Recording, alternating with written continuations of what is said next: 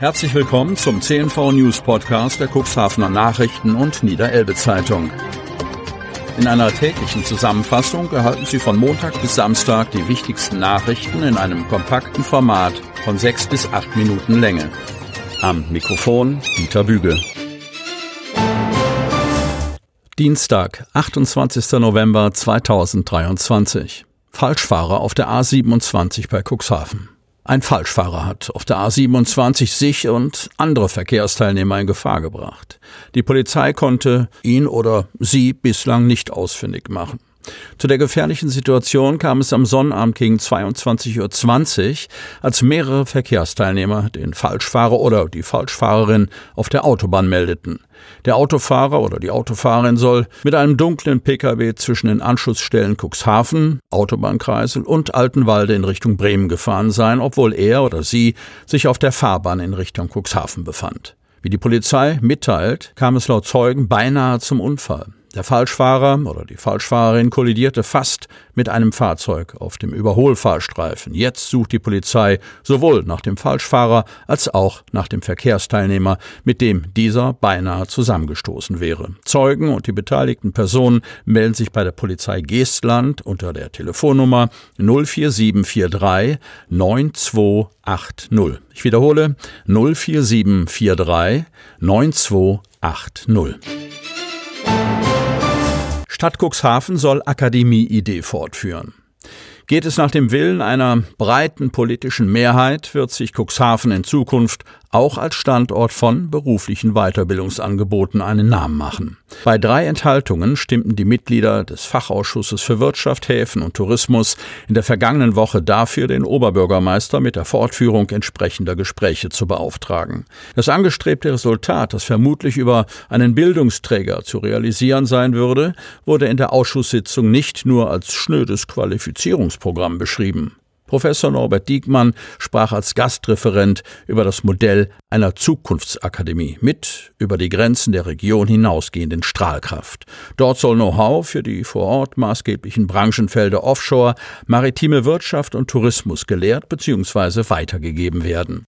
Die Idee einer Bildungseinrichtung dieses Kalibers in Cuxhaven zu etablieren, ist nicht ganz neu. Was in früheren Jahren als Ruf nach einem Fachhochschulstandort durch die politischen Gremien geisterte, gelangte in modifizierter Form parallel zu den Planungen für den alten Fischereihafen zu neuer Bedeutung. Zunächst war dabei von einer Tourismusakademie die Rede. Ein Arbeitstitel, den man Diekmann zufolge zugunsten eines breiten Qualifizierungsspektrums gegen den Begriff Zukunftsakademie getauscht hat. Seit circa einem Vierteljahr sei man nun mit diesem Vorhaben bei Bildungsträgern vorstellig geworden, berichtet der Dozent der EBC Hochschule und sprach dabei von wirklich positiver Resonanz. Vermehrt Kontrollen der Polizei. Kreis Cuxhaven. Kleinere und größere Weihnachtsmärkte locken die Besucher an. Im Kreis Cuxhaven gibt es auch in diesem Jahr wieder mehrere Märkte, auf denen süße Speisen sowie warme oder vor allem alkoholhaltige Getränke angeboten werden. Viele nutzen die Gelegenheit, um zum Beispiel nach Feierabend noch einen Plausch mit Freunden, Arbeitskollegen oder der Familie zu halten, weiß Stefan Herz, Pressesprecher der Polizeiinspektion Cuxhaven. Die Polizei plant deshalb in der Vorweihnachtszeit vermehrt Kontrollen im gesamten Stadtgebiet Cuxhavens und auch im Landkreis durchzuführen. Ziel sei es, einen verstärkten Blick auf die Fahrtüchtigkeit der Weihnachtsmarktbesucher zu haben. Die Kontrollen sollen hierbei sowohl präventiven als auch repressiven Charakter haben, verdeutlicht der Polizeisprecher. Die Beamten hätten nicht nur die Pkw-Fahrer im Blick, sondern auch die Fahrrad-, Pedelec- und E-Scooter-Fahrer. Rentner irrtümlich für tot erklärt. Bülkau. Anfang August berichtete eine 65-jährige Staderin über einen Brief, in dem sie von der Schufa tot gemeldet wurde. Allerdings war die Frau noch quicklebendig. Einen ähnlichen Fall erlebte auch ein 71-jähriger aus Bülkau. Es ist etwa 15 Jahre her, dass der Bülkauer Rentner, Name der Redaktion bekannt, von seiner Krankenkasse für tot erklärt wurde. Allerdings war der heute 71-jährige noch gar nicht verstorben. Ab diesem Moment begann für ihn und seine Ehefrau eine nervenaufreibende Zeit. Ebenso war es auch für die Staderin, wie das Stader Tagblatt am 26. Oktober berichtete und auch in diesem Podcast thematisiert wurde.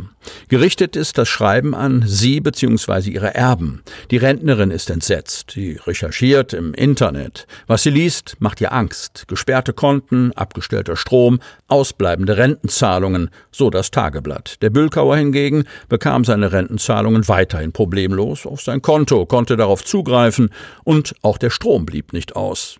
Dafür erlebte er anderes.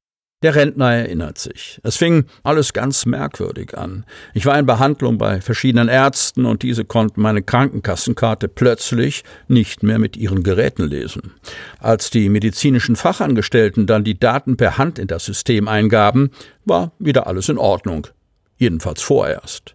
Denn es dauerte nicht lange, da trat das Problem erneut auf. Hinzu kamen dann Rechnungen der Ärzte, die der Rentner selbst zahlen sollte, denn seine Krankenkasse wollte diese Zahlungen nicht mehr übernehmen. Die Ärzte hatten dafür allerdings Verständnis und warteten auf die ausstehenden Zahlungen, bis der Rentner alles mit seiner Krankenkasse geklärt hatte. Die Ärzte rieten mir, dass ich bei der Krankenkasse anrufen soll. Ein Mitarbeiter sagte mir dann am Telefon, dass ich in dem System als tot eingetragen worden sei, erklärte der 71-Jährige. Seine Ehefrau denkt nicht gerne an die Situation zurück. Es war ein Schock. Wir wussten nicht, was wir tun sollten und wie lange es dauern würde, die Krankenkasse davon zu überzeugen, dass mein Mann noch lebt. Die Zahnärztin des Bülkauers konnte das Ehepaar etwas beruhigen und versicherte, dass es solche Situationen schon öfter gegeben habe. Wie sie die Krankenkasse davon überzeugen konnten, dass der Rentner lebt, blieb allerdings ein Rätsel. Der Bülkauer telefonierte immer wieder mit seiner Krankenkasse und erklärte ihr, dass er noch lebe, allerdings ohne Erfolg. Es dauerte ein Vierteljahr, bis sie mir endlich geglaubt haben. Bei den Telefonaten wurde dem Rentner schließlich gesagt, dass er einen Namensvetter in der Nähe von Las Vegas habe, der auch fast am selben Tag wie der Bülkauer Geburtstag habe. Später fanden sie allerdings heraus, dass der amerikanische Namensvetter doch nichts mit dem Vorfall zu tun hatte. Ich entdeckte, dass ich noch einen zweiten Namensvetter in Bremerhaven habe. Ich vermute, dass dieser vielleicht verstorben ist und seine Kundendatei mit meiner verwechselt wurde. Gewissheit habe ich allerdings nicht, spekuliert der Rentner. Sie hörten den Podcast der CNV Medien. Redaktionsleitung Ulrich Rode. Produktion Win Marketing, Agentur für Podcast-Produktionen.